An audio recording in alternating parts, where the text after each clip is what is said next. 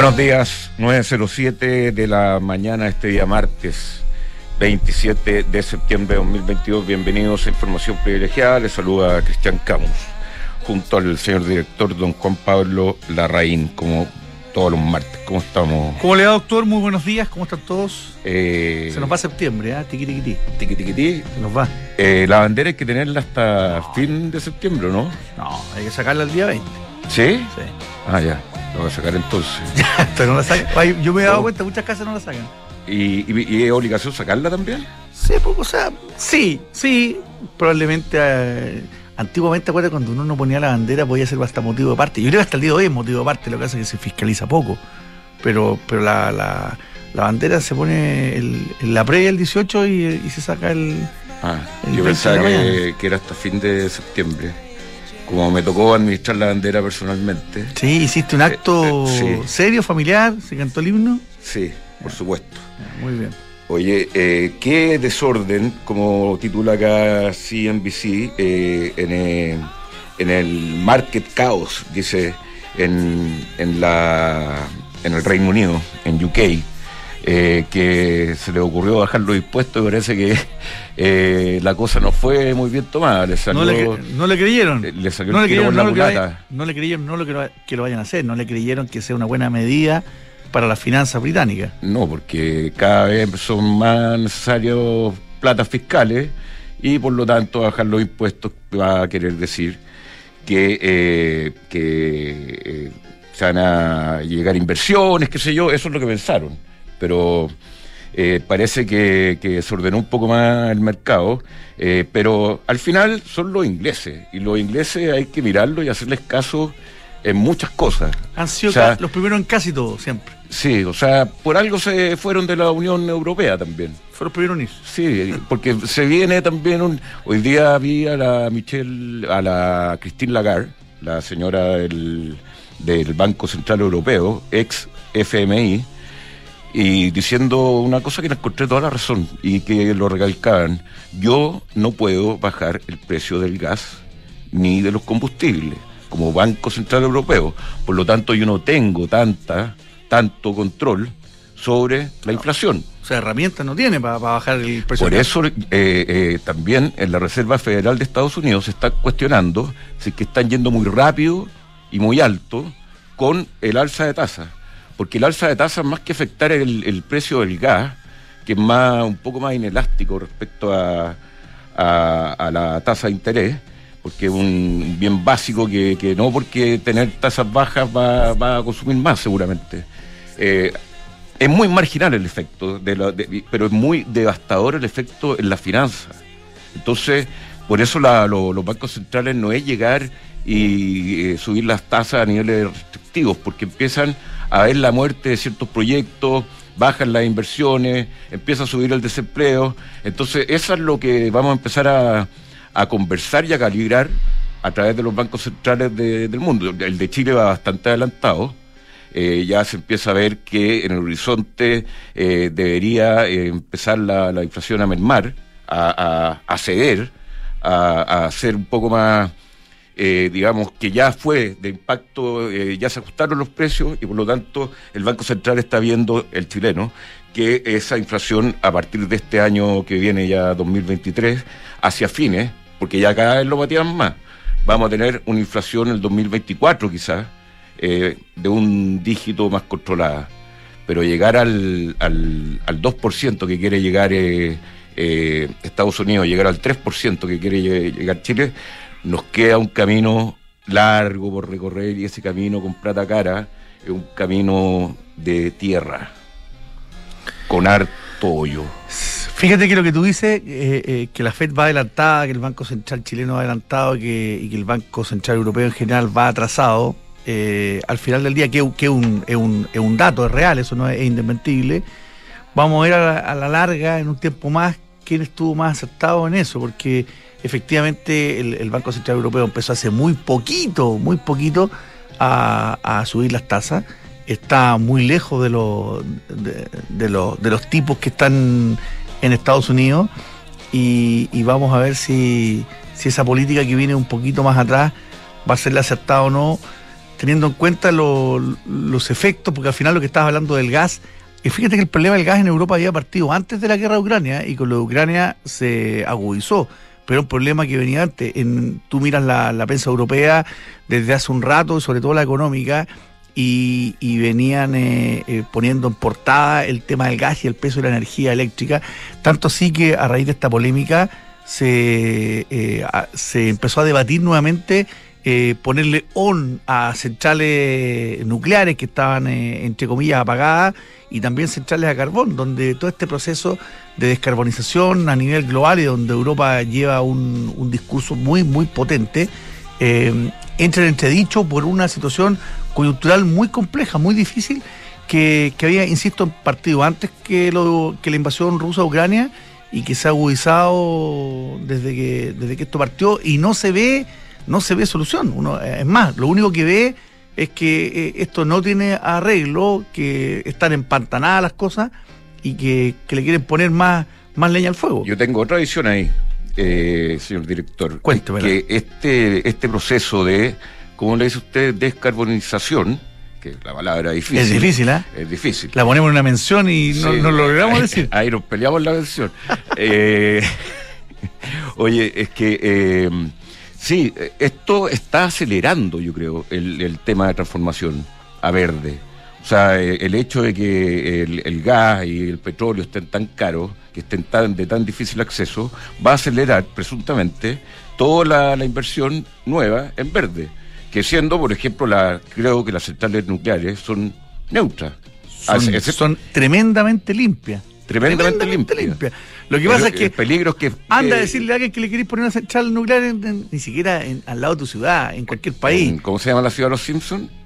Eh, ay. Eh, Springfield. Exactamente. Springfield. Springfield eh, funciona en base a la central nuclear. Son tremendamente. Gracias, tiene mala prensa. Tiene mala prensa la energía nuclear. Sí, y, pensando en los accidentes atómicos, yo me acuerdo de dos principales. Chernobyl, lógicamente, y Japón. Y Japón. Eh, Son los dos grandes Maremoto, terremoto. Eso, y en, toda esa historia, haber tenido dos accidentes, ya no deja de ser, no es que se merezca, pero es una historia de una energía nueva que haya tenido ese, ese performance. Yo creo que la gente lo debería empezar a ver de nuevo. Ahora, mira, si yo estoy de acuerdo contigo en el mediano y largo plazo de que se estaba produciendo y se estaba produciendo un eh, aceleramiento en el proceso de descarbonización, pero sí creo que es una piedra en el zapato que se les mete ahora con lo de Ucrania porque eh, le pone tantos problemas al gas que hay que buscar alternativas el petróleo hasta hace muy poquito estaba sobre 100 dólares, ahora, ahora ha bajado producto de esta recesión también que estamos viviendo y lo hace, eh, eh, le pone también eh, presión al revés ahora para ocuparlo porque empieza a tener valores, valores más razonables. Pero creo que por una temporada cortita le saca el pie acelerador a este proceso de descarbonizar que es un proceso sin vuelta atrás, no me cabe duda que sin vuelta atrás y vamos, vamos a andar bien como el mundo y donde Chile tiene mucho que decir, ¿ah? y no solo y no solo con la energía fotovoltaica y la energía eólica, sino que además con todo el potencial que tiene Chile en, en hidrógeno verde. Sí, ojalá lo aprovechemos algún día, porque es puro bla bla por ahora. Están están apareciendo proyectos pilotos y van a empezar a aparecer ya proyectos eh, eh, que van a dejar su categoría de piloto para entrar a una fase comercial. Eso es interesante. Sí, pero eh, hay un, acá viendo el diario financiero, hay cosas que preocupan respecto a, a Chile y son cosas que me dieron raya incluso hoy día en la mañana como por ejemplo que el centro de la minería mundial en este minuto es Perú. Y, se está desplazando fuera de América además. No, es que andan todos los, inversionistas, la, cumbre de, empresas de, verdad mineras de esas grandes, están en Perú. Eh, Goldman Sachs. Y con un gobierno que no se le hace fácil al mundo minero. Pero imagínate, con un desgobierno casi. y eh, con una situación política de Perú que están acostumbrados, eso te lo garantizo. Pero eh, saben vivir las crisis mejor que nosotros, igual que los argentinos, porque están acostumbrados. Sí, pero eh, otra cosa es, que también África y varios países más, según Goldman Sachs, van a tomar el protagonismo del cobre, porque Chile se está mm. quedando dormido. Los nuevos proyectos. el litio, igual que en el litio. Entonces estamos perdiendo protagonismo en un montón de cosas que deberíamos ser líderes consolidados y nos debería doler la guata si que salen este tipo de, de, noticias. Doctor, fíjate que en África, África siempre ha sido un, país donde hay muchísimas reservas de cobre, muchísimas, donde se ha explotado a, alto nivel. Eh, Zambia, un, un, país productor de cobre muy importante. Botswana. Y, seguro. Sudáfrica, un país totalmente minero, que supera, que supera evidentemente el, cobre, pero un país donde hay mucha minería. Eh, y donde, donde América Latina ha sido una alternativa siempre de primer orden, no solo por la calidad de la ley del, del, mineral, sino que porque evidentemente que América Latina, a pesar de todos los ripios que tenemos como, como continente, ofrecemos una estabilidad mayor y, ofrecemos eh, eh, una, una seguridad para las inversiones mayor que las que puede ofrecer un país africano. Pero con lo que está pasando en América Latina, con, la ola de problemas que se, están viviendo, que se está cuestionando la propiedad, que se está cuestionando eh, eh, los proyectos de carácter medioambiental, los países africanos, con todos sus problemas, empiezan a ser competitivos y evidentemente yo también lo, lo, alcancé, a, lo alcancé a mirar. Eh, todo, todo, el, todo, todo el desarrollo de los nuevos proyectos va a estar puesto allá porque aquí nos van a poner un ratito en, en hold. Sí, sí, ese es el problema. Y todo lo que nos ha costado agarrar liderazgo en algo, eh, y, lo estamos perdiendo así, sin, que nos dé ni siquiera dolor. Yo me, moriría, yo si fuera así como ministro de Minería, con ese titular, eh, eh, diciendo que todo está centrado en Perú y que Goldman Sachs declara que en el tema cobre, que lo cual somos líderes consolidados hace mucho tiempo, Chile va a perder el, liderazgo. Mira, mira lo que está pasando, por ejemplo, en, lo, lo, planteas también lo del litio eh, ese UEM tiene que ver si renueva o no su acuerdo con Corfo y ya puso sobre la mesa, les dijo, oye, tengo todos estos cientos de millones de dólares para invertir, pero necesito saber qué va a pasar con el, arriendo de Salar de Atacama. Y lleguemos luego a un acuerdo porque no podemos seguir esperando. Y acuérdate que el cheque que hizo ese QM en el primer... Eh, que, no lo ha hecho formalmente todavía, pero que lo va a terminar haciendo a fin de año en materia de impuestos y de arriendo, por el, por el Salar de Atacama es tremendo, más importante el que hace, que hace el Codelco todos los años.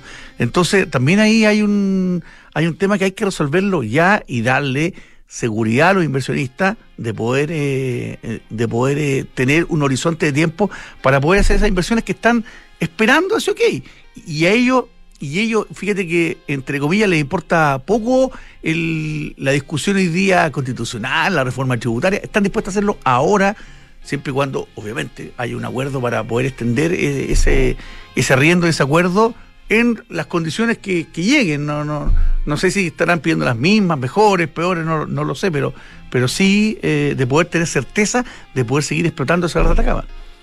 Sí, eh, nos están eh, viniendo cosas de varios frentes y a veces esas cosas son como que el pre, el pre, el sonido de la tierra cuando va a temblar, así que uno lo, empieza a sentir. Cuando siente el temblorante. sí, te empieza a dar un poco de, angustia este tipo de noticias, de verdad. Bueno, eh, vamos a seguir adelante. ¿Estamos bien con, la hora, señor Estamos perfecto. Vamos a algunas menciones que esto por lo menos nos, nos levanta el ánimo. Por, ejemplo, hablar de Ducati. La Ducati Multistrada de 4S. La puede ir a ver ahí en Avenida Las Condes, 11.412. Ahí más o menos a la altura de, del 11.412. Está Ducati eh, en la vereda norte de, Avenida Las Condes bajando. O sea, la vereda norte siempre la norte. Eh, y eh, está la multistrada, está la B4 y la B2S. PwC tiene la combinación única de capacidades multidisciplinarias que te ayudan a generar valor para la sociedad en general, tus accionistas y tu entorno. Esto es lo que PwC ha llamado en el mundo y que lo han realizado en Chile de una manera muy efectiva, The New Equation, que busca nuevas soluciones para un mundo distinto y cambiante. Book, un software integral de gestión de personas que te permite llevar la felicidad a tus colaboradores. El mejor testigo acá está el señor director y el licenciado, que son usuarios de Book. Totalmente. Así que eh, desde de primera persona, lo podemos decir, belargauk.cl. Bueno, eh, llegó a EconoRen y Check que es el nuevo sistema que te permite decir adiós a las filas, adiós a los trámites y adiós a los papeleos. Solo debes registrar tu tarjeta al realizar eh, tu reserva y al momento de retirar tu vehículo pasas directo a buscarlo. EconoRent, mejor tarifa, mejor servicio. En Banco Santander, en dos clics, 100% online, puede abrir una cuenta en dólares, la cual también le permite hacer inversiones en dólares, como en fondos mutuos en dólares. Por ejemplo, es 100% online en eh, santander.cl, Santander, tu banco. Y dale la bienvenida a la primavera con los recién llegados de Brooks Brothers, una colección llena de colores y prendas transicionales, donde los suéteres de algodón y las chaquetas livianas se roban el protagonismo. Te esperamos en las tiendas de Brooks Brothers. Y parece que, fíjate que ya, ya se afirmó el tiempo. ¿ah? Esta primavera que no llegaba, vi, vi el pronóstico esta semana de lo que queda y lo que viene para la próxima, ya empieza a estar agradable. ¿Y cómo se viene el fin de semana que me interesa a mí? Agradable. 23, 24 grados en Santiago estamos hablando. Aquí nos escuchan también en Puerto Bueno, en Puerto Vara, en Concepción. Sí, me toca salir a la costa. ¿Ah, sí? ¿A dónde vas? A ver si te, ve, si, te ve, si te ve algún auditor. En, No creo. ¿Dónde vas? No, voy a un lugar secreto. Pero, oh, pero aquí, secreto, secreto. Quinta Norte, Quinta Sur. Quinta. Pero Norte o Sur. No sé. Yo le voy, yo le, voy a decir más tarde. Si la inflación está impactando en los costos de tu empresa, cotiza y licita las compras con Cenegocia y mantén los costos totalmente a raya. Solicita una demo en cenegocia.com. Bueno, a veces crear eh, grandes historias comienzan con nuevas experiencias. Hoy el diseño se une a la excelencia del New Peugeot 308. Que, que combina una experiencia de conducción única con un look eh, cautivador que no deja indiferente a nadie. Bienvenido a la experiencia 308 New Peugeot 3008. Descúbrelo en peugeot.cl.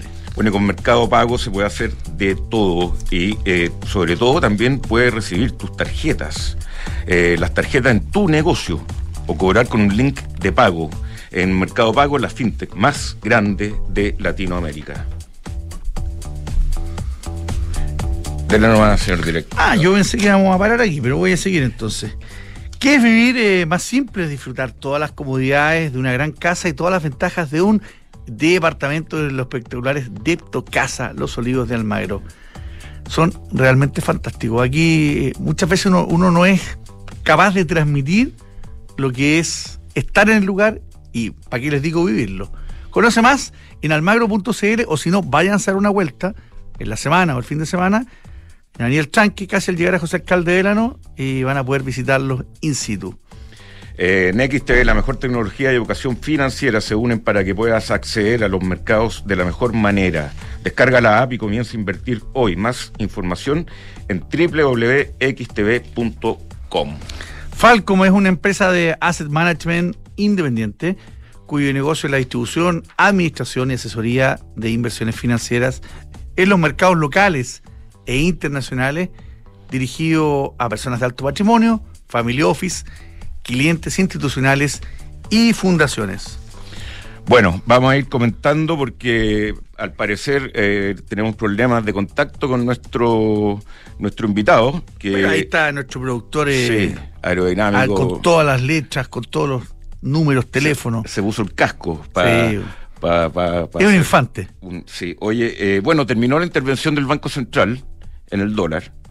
Eh, Está terminando justo cuando el, dólar se acerca al valor en el que entró a intervenir. ¿eh? Sí, Increíble. la, la, pregunta es ahí, ¿qué hubiese pasado sin intervención? ¿A cuánto estaría el dólar? Exacto. Bueno, hizo una U el dólar. Desde que intervino, y eso, eso bajó y subió casi al nivel en que estaba. Bueno, está a 9.80 el dólar. Está nuestro. Está cediendo un poquito hoy día. Sí. Respecto a ayer. Ayer subió 25 pesos. Sí. Hoy está cayendo 9 pesos. A, 9.80. Bueno, una buena noticia por lo menos para esta mañana. Vamos a conversar con Patricio Melero, ex ministro del Trabajo. ¿Cómo estás, Patricio? Hola, Patricio, ¿qué tal? Hola, muy buenos días, Juan Pablo, muy buenos días, Cristian, y buenos días a todos quienes están en la sintonía. Muy buenos días. Oiga, eh, Patricio Melero, ¿en qué está usted ahora? ¿En, ¿En, qué está en particular? ¿Está en algún organismo? No, mira, después de, terminar eh, el gobierno del presidente Piñera en gestión en el Ministerio del Trabajo, eh, junto con dos socios más que trabajaron conmigo en el Ministerio del Trabajo, formamos una consultora eh, laboral, previsional y de seguridad social. porque pensábamos que la, experiencia que, que, había ganado yo en el Parlamento, en las comisiones de Trabajo y Hacienda y mis socios en el Ministerio del Trabajo, que es el abogado Cristiano Olivares y la economista Andrea Macchini, eh, esa experiencia ganada se podía seguir aportando a las organizaciones privadas, gremiales, al Parlamento, desde luego, y en eso estamos, eh, justamente con una agenda que sin duda está también con muchos temas, ¿no? En el mundo laboral, en la agenda legislativa, la reducción de la jornada a 40 horas, el cambio del sistema de gratificaciones, desde luego la reforma previsional y tantos otros temas que están cruzando eh, la seguridad social y laboral del país. A ver, por eso estoy. Eh, ¿Qué tal si te si partimos por, eh, por el tema de las 40 horas? vimos hace hace pocas semanas una imagen eh, que, fue muy potente, que era ver a, la ministra del Trabajo del actual gobierno, que además es militante comunista, tomándose una foto con el presidente eh, de la CPC, Juan Sutil, llegando a un, a un principio de acuerdo respecto a las 40 horas. Hay cosas todavía que, resolver, pero ese tema eh, hay que darlo ya por, por zanjado y ponerse de acuerdo en cómo implementarlo, o todavía no ha madurado. Es un tema que está en proceso de maduración eh, en la comprensión de que es posible gradualmente, eh, con una importante dosis de adaptabilidad y tomando los resguardos para no afectar la productividad, eh, es factible en un periodo de cinco años, como se ha planteado de gradualidad, ir reduciendo la jornada laboral. desde luego, hay algunos que ya lo están haciendo hoy día, pero es algo que hay que ver en detalle, sobre todo eh, para el mundo de la pequeña y mediana empresa, ¿ah? que, a quienes normalmente estas reducciones o estos cambios de jornada más afectan. Ellos han estado eh, participando, interviniendo en el debate legislativo en la Comisión del Senado, que es donde está el proyecto de ley ahora, eh, y han manifestado serios reparos a lo que significa una reducción de esta naturaleza, especialmente para el mundo de la pequeña y mediana empresa. Pero yo creo que eh, con el avance legislativo y sobre todo eh, perfeccionando, eh, Juan Pablo y Cristian, eh, el concepto de la adaptabilidad, porque la gradualidad está bien, cinco años, pero la adaptabilidad no es otra cosa más que buscar la mayor flexibilidad posible en la forma como trabajadores y empleadores se ponen de acuerdo para cumplir una jornada, que no necesariamente tiene que ser semanal, puede ser también mensual, eh, hay proyectos de, de, plantear, por ejemplo, 180, 181 horas mensuales y que se reparten, eh, en fin, con, con algunos días jornadas completas, otros con media jornada, saliendo más temprano, saliendo más tarde. Incluso se puede también en las jornadas especiales, días que no se trabajan y días que se trabaja hasta más tarde. Yo creo que el mundo moderno, especialmente la compatibilidad con eh, la mujer, que muchas veces no solamente tiene la posibilidad de trabajar, sino que también tiene responsabilidades muy directas la familia, también los hombres hoy día, la, la, la, la, maternidad compartida hoy día es también parte de la modernidad, eh, jóvenes que hoy día estudian y trabajan. Entonces, yo creo que una reducción de jornada, con gradualidad, con una adaptabilidad amplia y con eh, elementos que cuidan la productividad, es factible conseguirla, pero todavía creo yo en el trámite legislativo falta para que madure bien. Está en proceso. Y ¿Y qué, más allá de que, planteas una, una, serie de cosas que están, eh, que están abiertas, esa, esa imagen que, que te plantea la primera pregunta de, la ministra con el presidente de los empresarios, eh, ¿tiende a confundir o, es un buen pie de inicio para llegar a un acuerdo? Yo creo que eh, el trabajo que ha hecho la Confederación de la Producción, encabezada por Juan Sutil, eh, para llegar a esa foto hubo muchas conversaciones previas con, con las organizaciones eh, sindicales, con trabajadores, con gremios productivos. Pero, y aquí es donde es importante también decirlo, eh, la Confederación representa a las empresas más grandes del país, a los sectores productivos más grandes, para quienes probablemente es relativamente más fácil o menos complejo adecuarse a una reducción de jornada respecto a lo que le significa a la pequeña y mediana empresa. O al sector de la agricultura, por ejemplo, que, tienen, ellos fueron a exponer también situaciones muy complejas de lo que significan las jornadas laborales en tiempos de cosecha, eh, con mucho trabajador extranjero, con una serie de situaciones que sin duda tienen un tratamiento distinto a un proceso productivo al interior de, un galpón en una industria. Entonces, es aquí donde la casuística, eh, los, tipos de trabajo, las jornadas que se exigen, eh, hay que hacerse cargo de las jornadas especiales, hay que hacerse, en fin, de una serie de situaciones que en el mundo del trabajo hoy día están eh, afectando. Entonces, yo a mí la foto no me molesta para nada. Creo que hoy día hay que buscar caminos de entendimiento, de diálogo, eh, eh, digámoslo de otra forma, eh, Juan Pablo Cristian. El proyecto de ley de reducción de jornada es bien diferente, radicalmente diferente al que planteó Camila Vallejo cuando era diputada comunista y lo puso en discusión hace tres años atrás.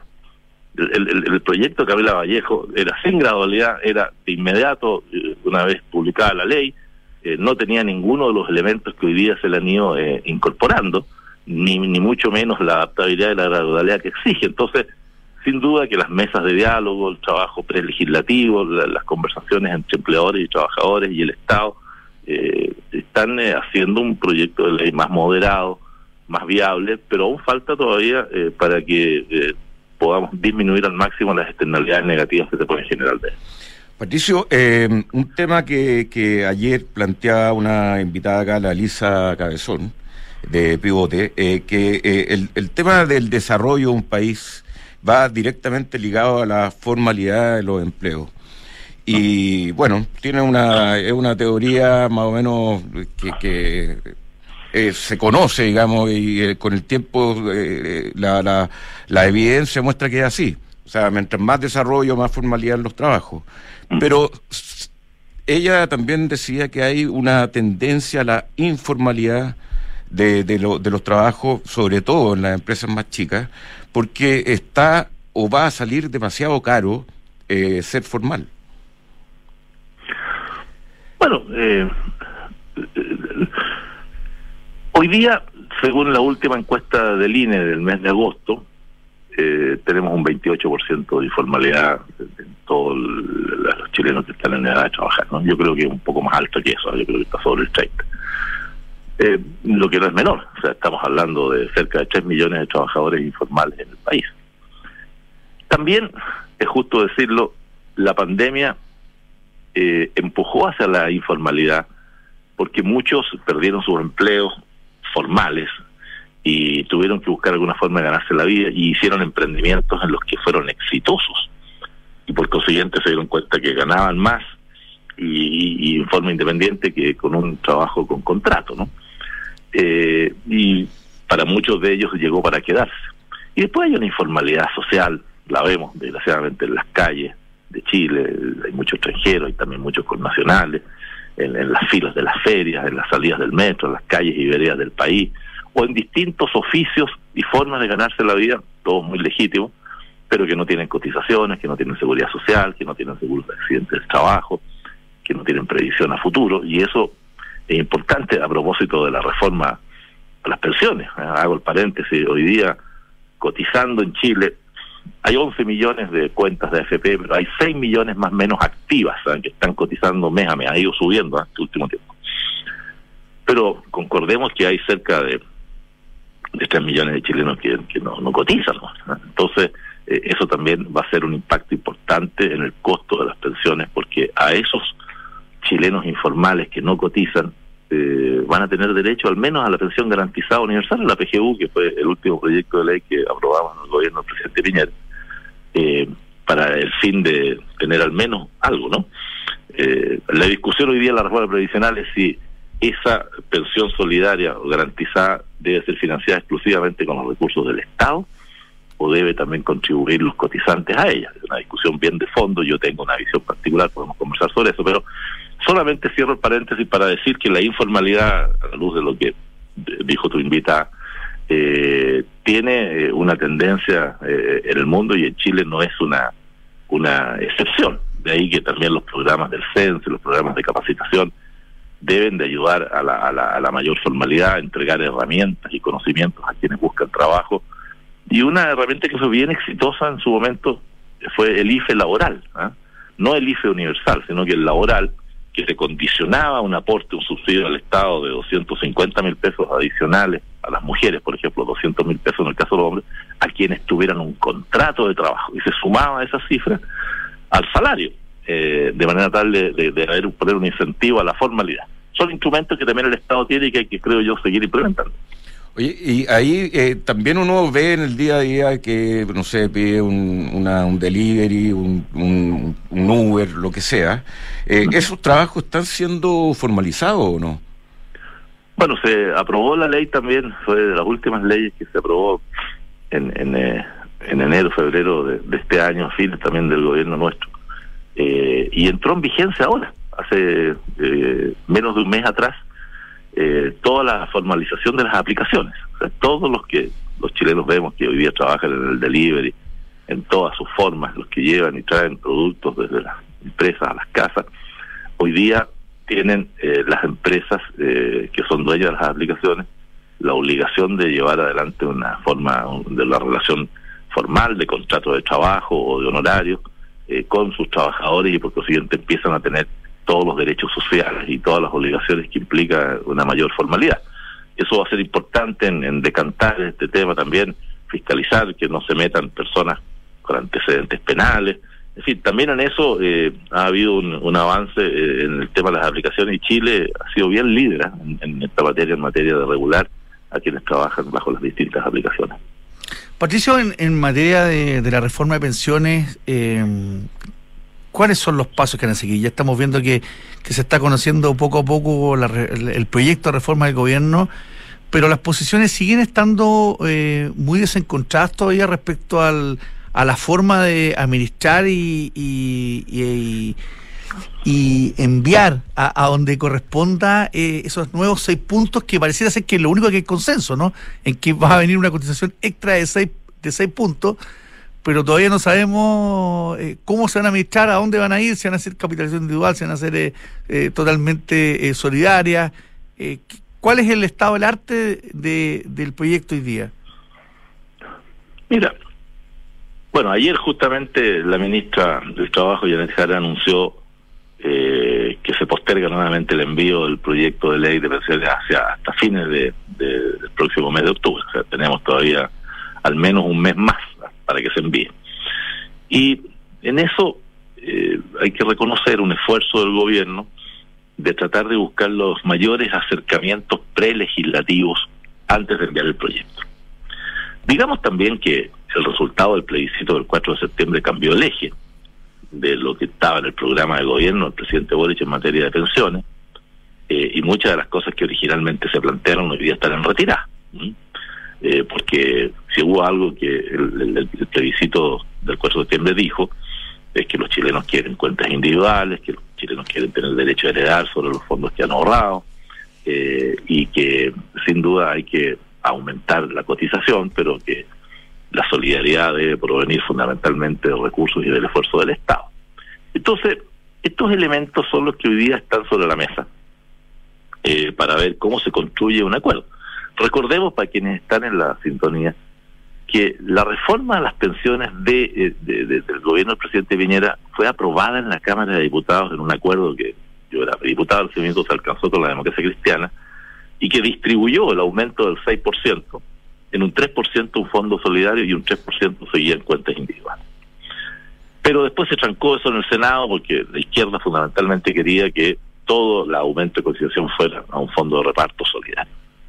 Y ahora el gobierno lo tenía también así en su programa de gobierno, pero hoy día yo noto, todavía, hagamos el no conocemos la propuesta que le tira al gobierno, porque la, están dando eh, Cristian y Juan Pablo, la están dando por gotas. ¿ah? Hace 20 días atrás empezó a hablar el ministro Marcel en Nueva York, después dijo algunas cosas más cuando llegó a Chile, después la ministra Jara el domingo en el programa Estado Nacional avanzó más, pero después sale el ministro de Hacienda y dice, no, no, no, un momentito, lo, lo vamos a rechazar hasta octubre.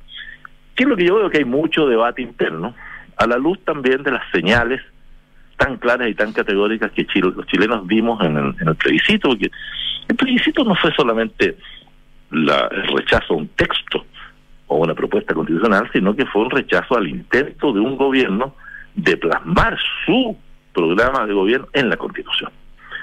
Y por consiguiente el pueblo de Chile dijo, no, pues no queremos eso tampoco. ¿no? Entonces, la reforma tributaria, la reforma de pensiones, la gran reforma de la salud, están siendo revisadas a la luz de esas señales que dio el plebiscito. Y por consiguiente, yo creo que en materia de reforma previsional, el gobierno va a enviar una iniciativa bastante más moderada de la que originalmente hubiera querido desde el programa del gobierno hacer, eh, y va a ser un primer paso que va a seguir, sin duda, en el debate legislativo. El gobierno sabe que no tiene mayoría en el Senado ni en la Cámara para imponer una reforma previsional desde la óptica exclusiva de ellos y que por consiguiente tiene que buscar acuerdos y nosotros vamos a ser muy claros en eh, defender que un porcentaje muy mayoritario de los ahorros previsionales vayan en beneficio de una cuenta individual.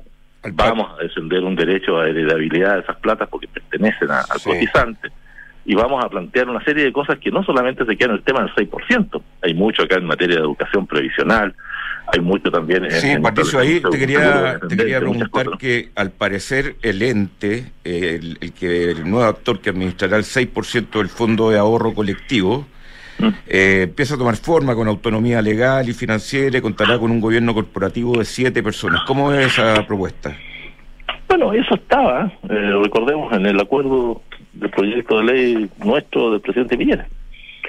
Eh, ahí se empezó a hablar de, este ente administrador. Eh, mira, yo creo que algunas cosas que yo veo que están firmes es que, por ejemplo, el 10% que hoy día los chilenos cotizamos, que está en la AFP, tanto el stock de eso y el flujo de eso va a seguir en cuenta individual y administrado por privado, con algún grado de libertad de elección de los chilenos. Eso es una primera cosa que yo diría que hay bastante consenso no tocarlo. Recordemos que la iniciativa original del gobierno era pasar todo un fondo solidario. Eso era lo, lo que planteaba el movimiento No Más AFP, el Frente Amplio, el Partido Comunista de izquierda. Bueno, eso eso ya yo diría que no no no huela, como dicen la gente Respecto al aumento de la cotización, yo tengo un punto, yo digo 6%, yo creo que el 6% se queda corto. Yo creo que habría que avanzar un 8 con gradualidad, porque recordemos que este aumento de cotización es de costo del empleador y tú especialmente volvemos al tema de las pequeñas y medianas empresas, aumentarle en ocho puntos la planilla a una pyme de un día para otro es muy complejo, pero con gradualidad, en años, tú puedes, eh, porque en esto, eh, Cristian, Juan Pablo, no hay misterio, si, si las mejores pensiones se logran ahorrando más. Sí. Sí, pues no hay magia. Y hoy día, y hoy día tenemos, sí, dos elementos que son distintos a lo que fue la discusión hace un año atrás, o un año y medio atrás ya. La primera es que tenemos una pensión garantizada universal para el 90% de los chilenos. Recordemos que se aumentó la cobertura del 60 al 90, que hoy día está ya en 100 pesos, que va a llegar a superar los 200 mil pesos pronto, que se suma a la pensión autofinanciada de AFP o del antiguo sistema que las personas tienen. Ese aumento de cobertura no más del 60 al 90 significa que significó que el mes de agosto más de 600 mil eh, pensionados vieron aumentada su pensión en 194 mil pesos que se sumó. O sea, una mujer que tenía una pensión de 300 mil ahora tiene una pensión de 500 mil. Sí. Y, y, por consiguiente ese es un esfuerzo muy grande. Esto cuesta en ejercicio entre 5.500 y 6.000 millones de dólares al año que estamos poniendo. Entonces, cuando se habla de, de la necesidad de avanzar en solidaridad, yo digo pongan sobre la mesa la pensión garantizada universal, que es una solidaridad muy grande que estamos financiando con recursos del Estado, en beneficio de más de 2.100.000 pensionados al día de hoy, y agrégale 300 mil pensionados de invalidez y, unos varios miles de niños con eh, daño severo mental y físico, que también están recibiendo un mejoramiento de su pensión. Ese esfuerzo solidario lo estamos haciendo con los recursos del Estado. Entonces, ese es un primer eje. Y el segundo eje, no nos olvidemos que producto de los tres giros de la FP, le sacamos a las pensiones chilenas 50 mil millones de dólares. Entonces, es muy distinto eh, cómo se construye una reforma previsional con 160 mil millones de dólares, que es el ahorro de los chilenos, respecto a una que tenía sobre 220. Bien, Patricio, me están poniendo la corriente acá porque tenemos que irnos. Hay mucho eh, que hablar. Muchas gracias, Patricio Melero. Vamos a seguir conversando, Patricio. Ex ministro del Trabajo. Gracias, que te muy bien. ¿eh? Bien, muchas gracias. Buenos días. Buenos días. Bueno, son los gajes del oficio que hay que tener cuando uno tiene un programa de radio. Así es, pues. Eh, Tumi, la marca internacional en productos de viajes, estilo de vida y negocios. Ya está en Chile con su innovadora propuesta de maletas, bolsos y accesorios que combinan funcionalidad con un espíritu lleno de ingenio. Visítalos en tumichile.cl. El Fondo de Independencia Renta Inmobiliaria es una, es una alternativa de inversión atractiva y eficiente en estos tiempos de alta inflación. La diversificación de sus activos y tener sus contratos de arriendo 9F permite generar flujos estables para sus aportantes. Bien, vamos a conversar con Carlos Ullman, fundador y CEO de Almacén Gurú, que está haciendo eh, noticias eh, con, eh, con, con, financiamiento tras expansión en Latinoamérica. ¿Cómo estamos, Carlos? Hola, Cristiano. Hola, Juan Pablo. ¿Cómo están? Muy, buenos días. Oye, ¿cómo, ¿cómo, ¿cómo es que funciona Almacén Gurú? Lo hemos conversado, pero refresquémosle a la gente. A ver, sí, a ver, nosotros estamos 100% metidos en el canal tradicional. Nosotros tenemos una, aplicación, una solución B2B que conecta los almacenes de barrio con sus proveedores, distribuidores para poder abastecerse. Y adicionalmente tenemos toda la división de Analytics, que es información del canal tradicional para los proveedores del canal tradicional, un canal que es extenso, es grande, en América Latina son 180 billones, representa el 50% del consumo masivo, eh, y hoy día efectivamente estamos operando en Chile ya hace tres años, en Perú hace un tiempito, un tiempo un poco más, más, corto, hace un año, y en México hace ya cuatro o cinco meses. ¿Cómo la ha ido México? Súper bien. Ah, de hecho, en este minuto estoy en México. Ah, yo, me ven, yo estoy constantemente viajando a México y ya preparando las maletas porque aquí el mercado es 15 veces más grande que el chileno. Eh, estamos hablando que en Chile hay 100.000 almacenes de barrio, en, en, México hay 15 millones es, un mercado muy grande, muy profundo y, no ha ido bastante bien. Digamos, cuatro meses creciendo prácticamente todos los meses más del 50%. Esto ustedes tienen entonces un B2B y cómo, cuál es el negocio de ustedes? De, ¿Cobran un fee al almacén? ¿Cobran un fee a los proveedores? ¿Cómo lo hacen? Mira, nosotros, el, en nuestro modelo de negocio se basa en cuatro fuentes de valor principales. Eh, nosotros cobramos, toda la monetización proviene prácticamente del, del proveedor, de los sellers, del, de la empresa de consumo masivo. O sea, nosotros le cobramos comisiones de venta finalmente a, los, a, a, las marcas más importantes, obviamente, que quieren vender en el canal tradicional. El almacén no paga nada, absolutamente nada. Para ellos completamente gratis, ellos descargan la aplicación y de manera muy fácil y muy práctica pueden empezar a comprar. Y, y ahora último lo que estamos, lo que estamos ya probando son créditos en el canal tradicional. ¿Por qué? Porque en, en, el total de, los almacenes de barrio en América Latina, solamente el 20% tiene acceso a financiamiento de capital de trabajo. Y hoy día nosotros estamos entregando la posibilidad de que los almacenes puedan expandir su negocio con crédito. Estamos haciendo pruebas tanto en Chile como Perú y México, eh, en el cual obviamente el interés es el único que, lo único que estaría pagando el, almacenero como monetización hacia nosotros. Oye, Carlos, ¿cómo, negocio, ¿cómo va a operar eso? ¿Cómo va a operar eso los créditos? Sobre todo que son, eh, eh, si uno piensa en el almacenero chico, evidentemente que, la venta es, baja todos los días, el, margen para ello también es, dependiendo del tamaño igualmente. Eh, ¿Cómo va a operar esto? ¿Son, ¿Les van a llegar pequeños montos y van a empezar a construir una historia crediticia? Eh, o va a operar de otra manera? A ver, nosotros como historia crediticia ya tenemos tenemos bastante historia para crear un credit scoring. De hecho, ya lo creamos. Pero me refiero a los almaceneros, esa historia crediticia con ustedes. Sí, sí, para los almaceneros. Ellos, nosotros ya llevamos bastante tiempo con ellos. Eh, ellos, nosotros ya tenemos comportamiento comportamiento comprobado de, de, compra, de pago. Sabemos, en general los almaceneros son muy buenos pagadores porque viven de esto finalmente. es, no se les tranca la pelota si no se les estanca la pelota. y lo que estamos haciendo hoy día y lo que buscan mucho los almaceneros es siempre tener plazo de pago. Y plazo de pago, no, estamos hablando de 90 días ni 120 días, sino que estamos hablando de una semana, dos semanas, tres semanas o un mes. Entonces, nosotros estamos probando distintas fórmulas. Por ejemplo, en Chile estamos probando créditos de un mes, que han probado de 30 días que han funcionado bastante bien. Y ya en México hemos estado probando créditos que son de una semana, por ejemplo. O sea, estamos probando distintas fórmulas para que el almacenador pueda abastecerse y, además lo que, hemos, lo que hemos podido comprobar, hemos tenido prácticamente un 100% del pago. Lógicamente, todos los que han pedido alguna vez crédito están volviendo a pedir. Entonces, eh, estamos comprobando la hipótesis de que el almacenero necesita este, esta, este capital de trabajo, este financiamiento, para poder expandir su negocio. Y algo súper interesante también es que el, el ticket promedio de compra se, se, multiplica por 1.5, 50% más. Crece el ticket promedio en general con un crédito. Entonces, eh, estamos, estamos, obviamente, seguimos probando y, seguimos ya explorando la estrategia que vamos a tener de aquí a fin de año con nuestro modelo fintech. ¿Y ese, ese modelo eh, va a ser un modelo mixto en el fondo en, juntar estas estas puntas o va a terminar derivando en ser un, un negocio financiero crediticio? Eh, mira, por un tema, por un tema de, velocidad. Pues sabemos que en, México hay que tener ciertas licencias, cada país tiene, sus restricciones, obviamente, para conformarse como una fintech. Eh, obviamente que va, a tomar tiempo poder poder generarnos nosotros como, o conformarnos nosotros como un, como un instrumento financiero. Por mientras lo que estamos haciendo, lo estamos haciendo a través de alianzas, a través de terceros. Eh, en México ya estamos, estamos cerrando, casi cerrando con, con una fintech acá en, acá en México para poder prestar eh, dinero, prestar plata a través nuestra. En Chile también estamos en conversaciones con bancos. Actualmente todas las pruebas de concepto las hemos hecho con, capital propio, pero que obviamente nos sirven para comprobar la hipótesis.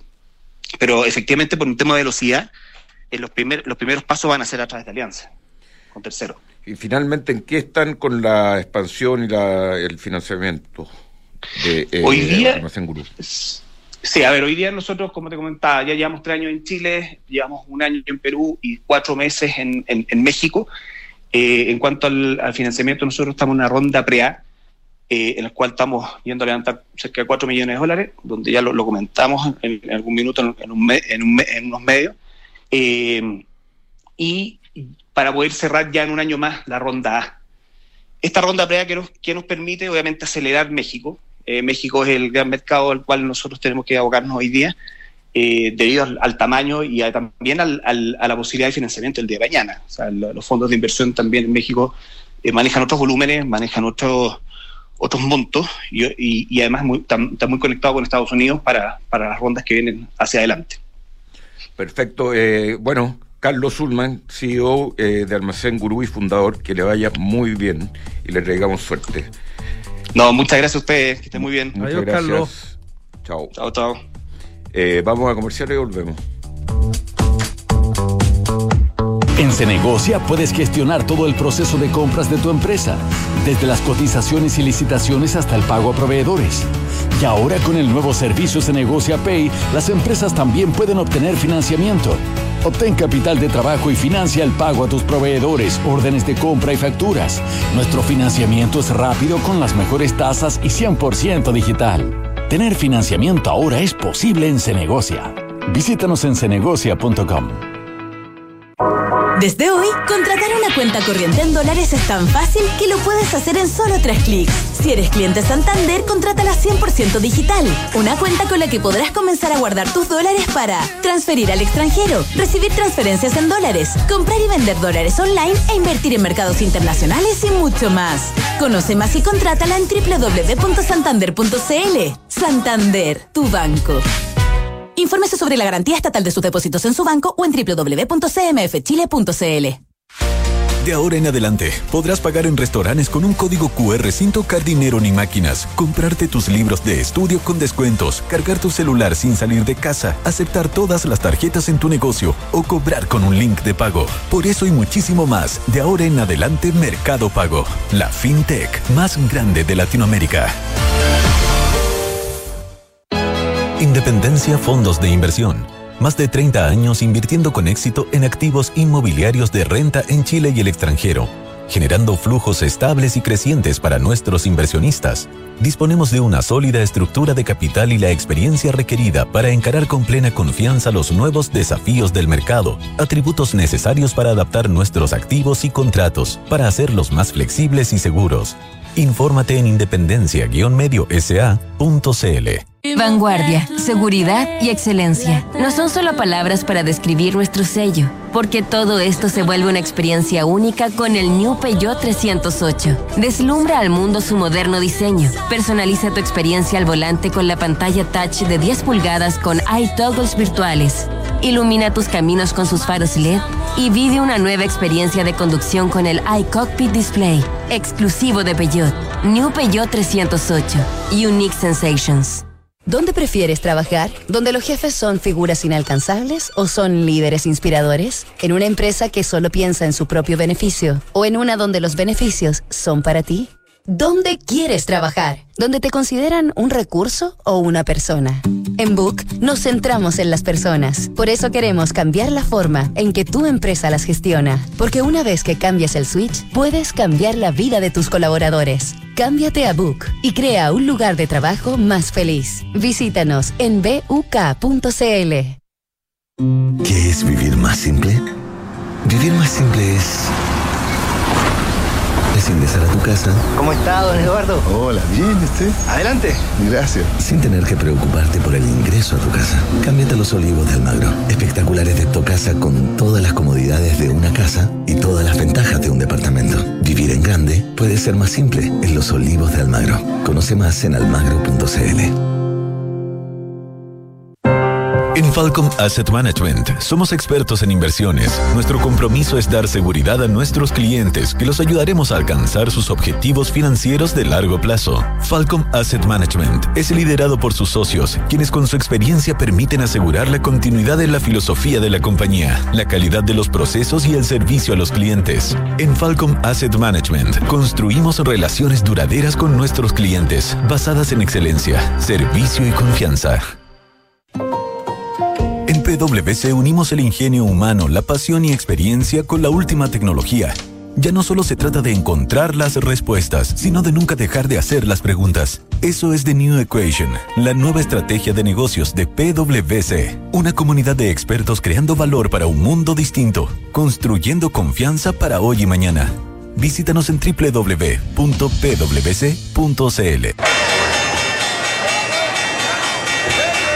Estamos de vuelta, don Felipe Posada, el rey del dólar, nuevo rey del dólar. ¿Cómo estamos? Hola, Cristian. Oye, el, Pablo, el rey el rey potente, ¿ah? Sí, por fin le está apuntando. A ver. ¿Cómo por fin? Sí, No, Por sí fin. está bien.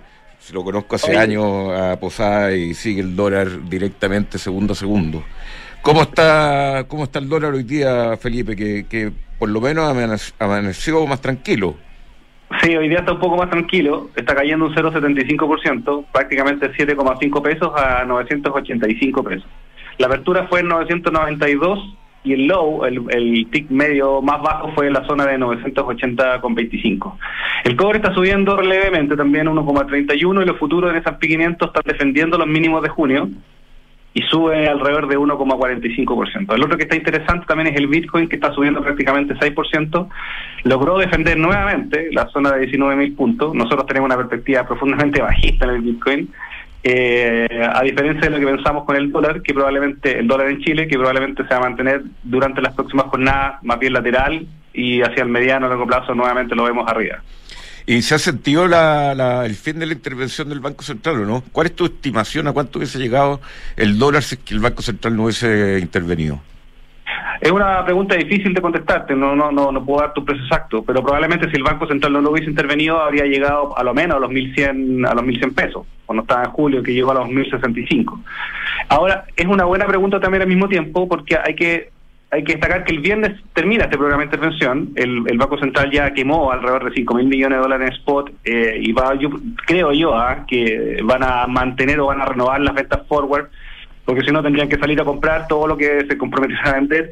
Entonces, yo creo que eso se va a mantener por un tiempo más, pero aún así tengo la impresión de que el tipo el tipo cambio ya está fuera del control del, del Banco Central. O sea, el Banco Central ya no tiene control sobre el tipo cambio. Ah, porque en general el mercado está más enfocado en métricas fiscales, como lo que te dije el otro día. Incluso con las con las declaraciones desafortunadas que tuvimos el ministro Grado ayer diciendo que no tiene miedo de que salga haya fuga de capitales cuando el, el ministro Marcel hace una semana estaba rogando a los inversionistas en, en Estados Unidos que vinieran a Chile. Entonces hay un poco de contradicción, el mercado lo siente eso y precisamente por eso creemos que el tipo de cambio podría seguir subiendo más hacia adelante.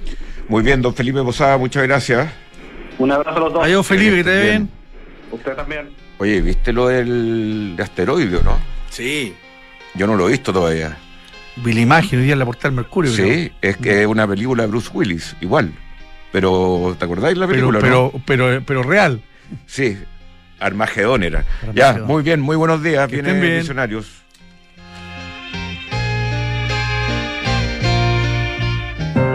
En